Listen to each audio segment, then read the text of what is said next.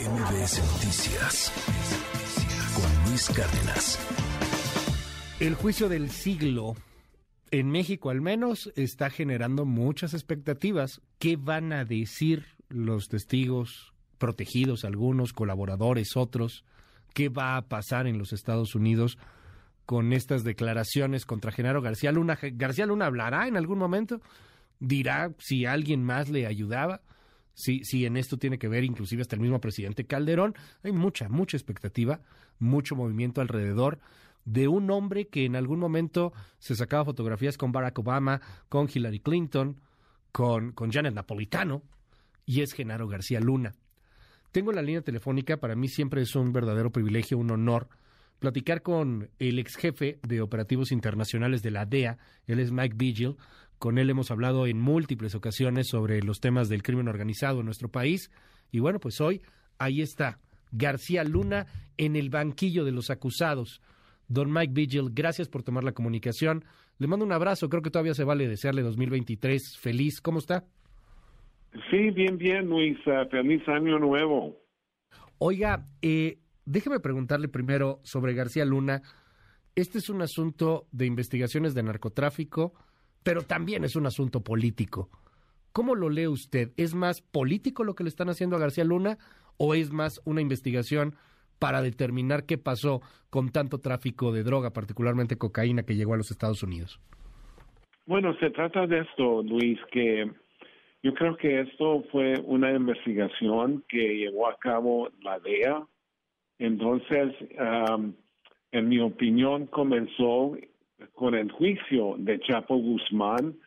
Si te acuerdas, Luis, hubo algunas declaraciones, por ejemplo, de Jesús Zambada, el hermano de Ismael Mayo Zambada, el líder del cartel de Sinaloa, y él dijo que había pagado ah, varios millones de dólares, como seis millones de dólares personalmente a García Luna.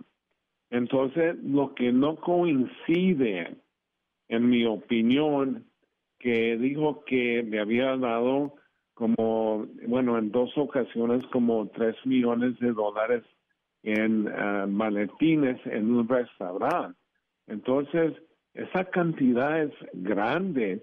Uh, y, y ¿qué es lo que hizo? Entró a un restaurante como con 20 maletines eh, cargando 3 millones de dólares, eso, eso como que no me pega muy bien. Y luego también uh, hicieron acusación uh, contra de Peña Nieto que le habían pagado un soborno de 100 millones de dólares para proteger al cartel de Sinaloa. Y eso tampoco no coincide con el sentido común, porque Uh, ese es un soborno que nunca se ha pagado a ninguna persona.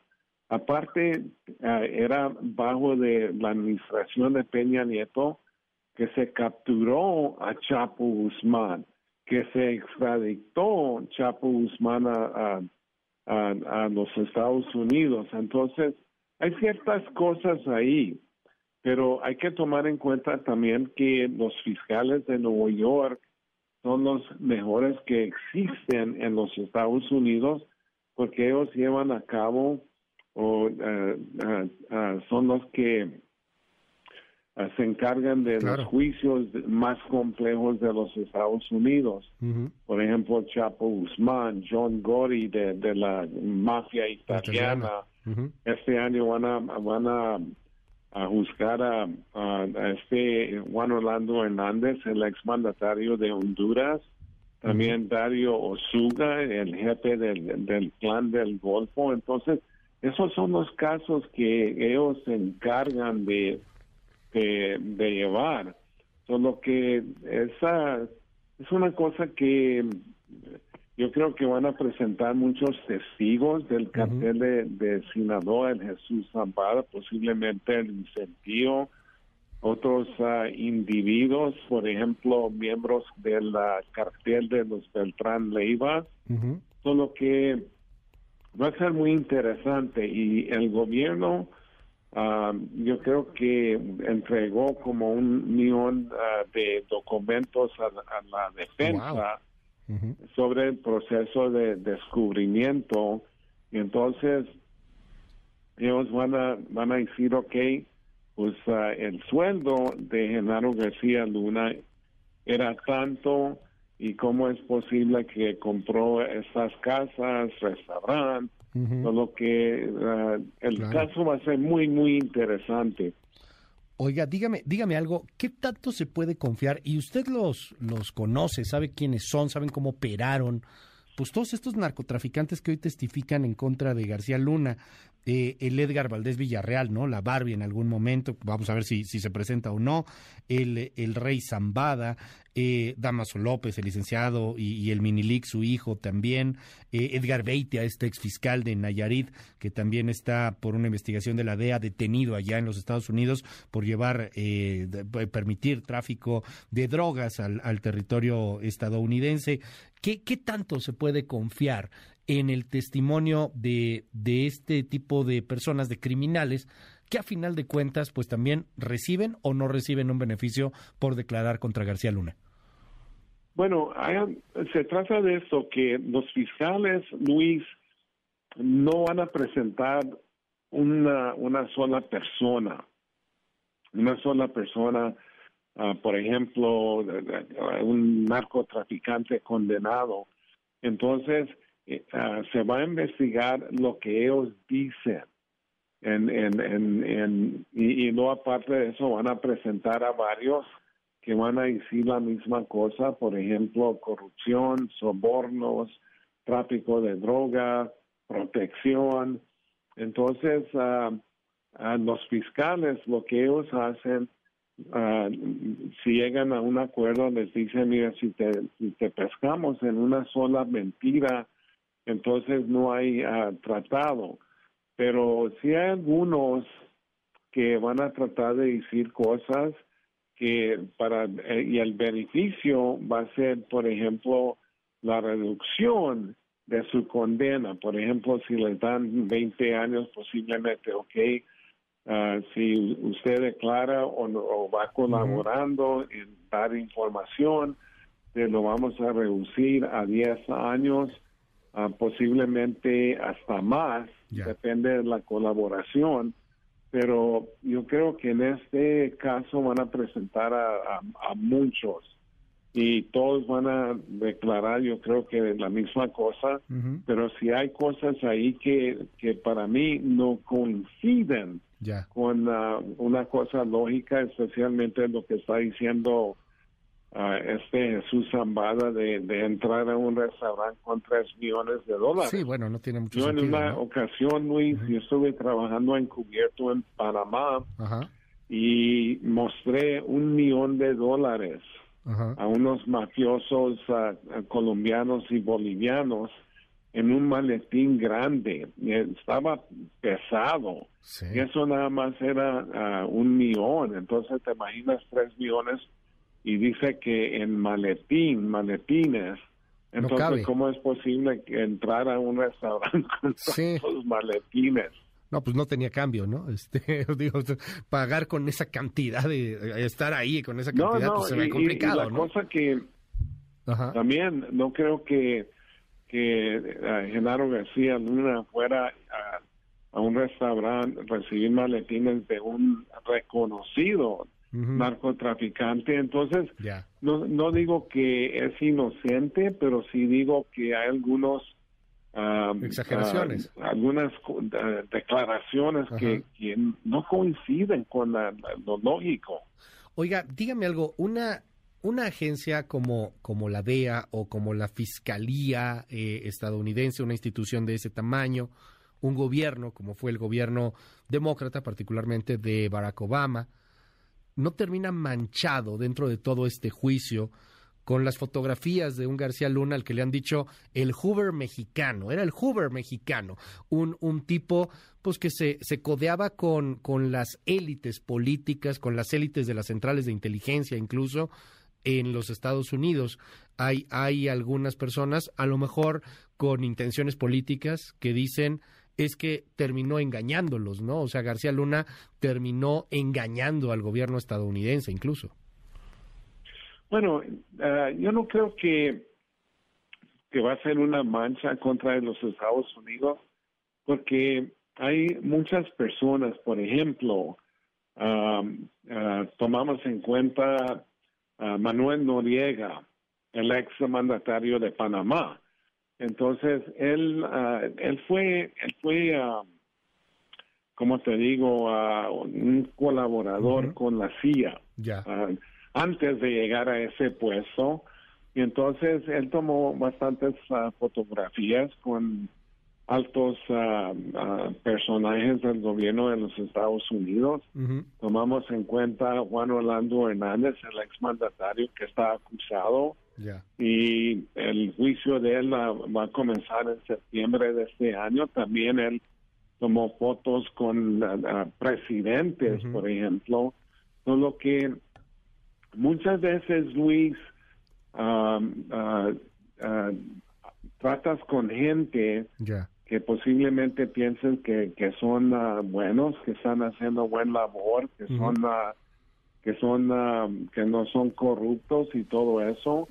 Pero muchas veces es, muy difícil inicialmente para saber eso uh, porque por ejemplo uh, hay muchos que trataron con Genaro García Luna incluyendo a, incluyéndome a mí pero um, yo nunca miré así a actos de corrupción o de que comprometió operativos o que era ostentoso porque yo en, los tiempos viejos cuando existía la judicial federal miraba muchos comandantes que tenían Rolexes de oro a esclavas así de oro con sus nombres en, en brillantes lo que él no no no mostraba los trajes que que él usaba eran así corrientes y comunes. Okay. Lo que muchas veces no se sabe hasta que posiblemente salga uh, una prueba o algo así, entonces sí se comienza a hacer una investigación. Pero cuando oficiales tratan con oficiales en diferentes países, no es que entran ahí, ok, vamos a investigar a Julano de tal.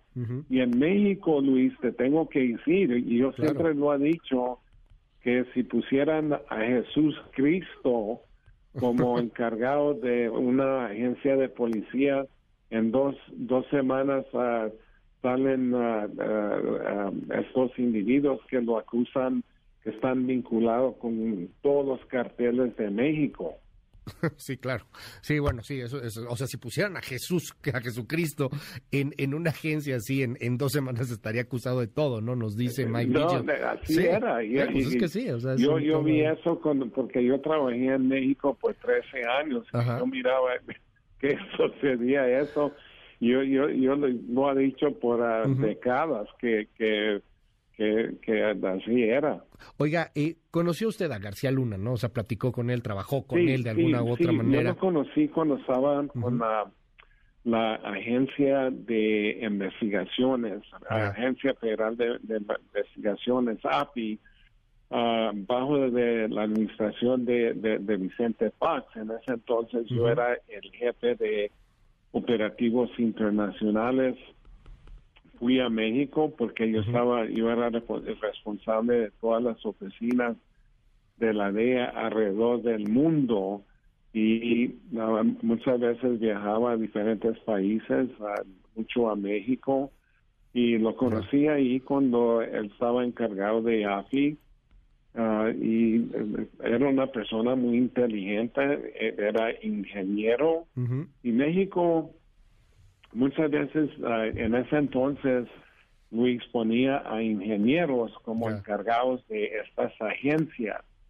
Y no sé si lo hacían porque ellos pensaban que posiblemente no iban a ser corruptos.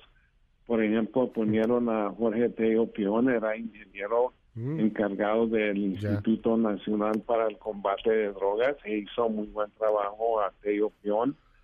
Solo que ah, era, era una persona ah, agradable, una persona que uno podía tratar con, con él y él ah, mostraba que quería hacer buen trabajo.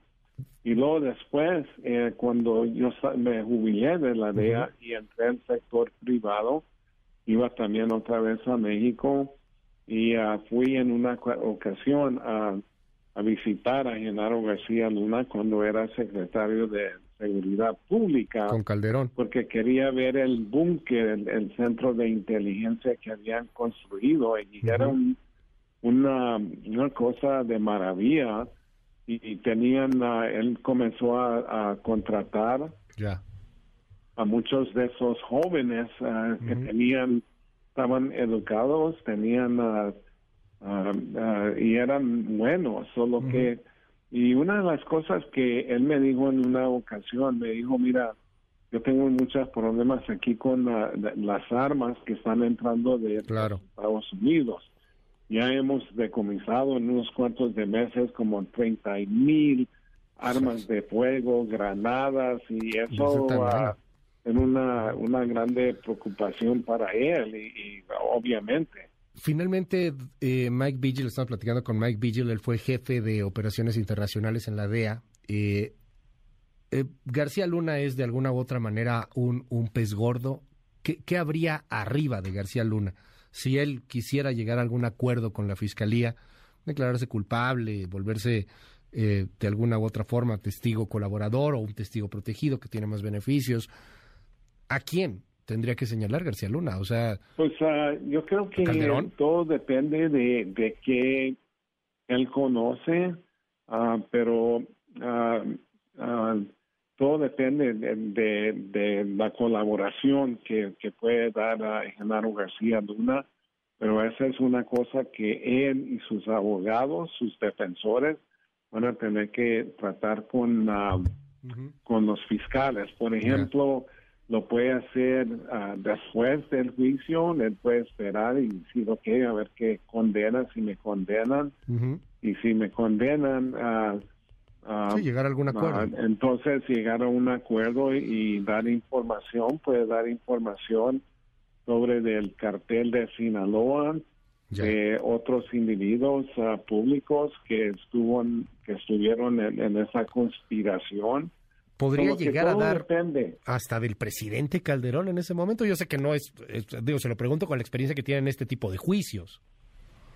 Pues eso no sé, Luis, y no quiero decir que sí o que porque a, mí no me gusta acusar a personas que, que no, hoy, no, existen pruebas, solo que no no me gusta decir, ok, pues el presidente o fulano de tal, porque no, no no me gusta hacer acusaciones así que claro, pero tiene que ser un pez que no existen, un pez más gordo, ¿no? O sea, alguien pues más fuerte. Sí, normalmente, normalmente eso es que, ah, por ejemplo, ah, en el caso de, Juan Orlando Hernández, que es el, el, el, ex mandatario de Honduras, ah, no sé quién entregar a él siendo presidente, porque normalmente el gobierno, los fiscales quieren a alguien hasta más grande, no más bajo que la persona. Ya. Don Mac Vigil, le quiero agradecer mucho que me haya tomado estos minutos aquí en MBS Noticias y bueno, pues estamos al habla si nos da oportunidad. Le mando un abrazo y le aprecio mucho estos minutos aquí eh, con nosotros y ya seguiremos platicando del caso de, García Luna y, y, pues de muchas otras cosas. A ver si un día nos puede contar cómo fue esa operación encubierta allá en Panamá con los narcotraficantes donde andaba cargando un millón de dólares. ¿Qué historias debe tener, oiga? Esa no me la ha contado. Muchas gracias, Luis. Te mando un abrazo y uh, siempre, siempre uh, está, estoy muy agradecido contigo por tenerme en su programa. MBS Noticias con Luis Cárdenas.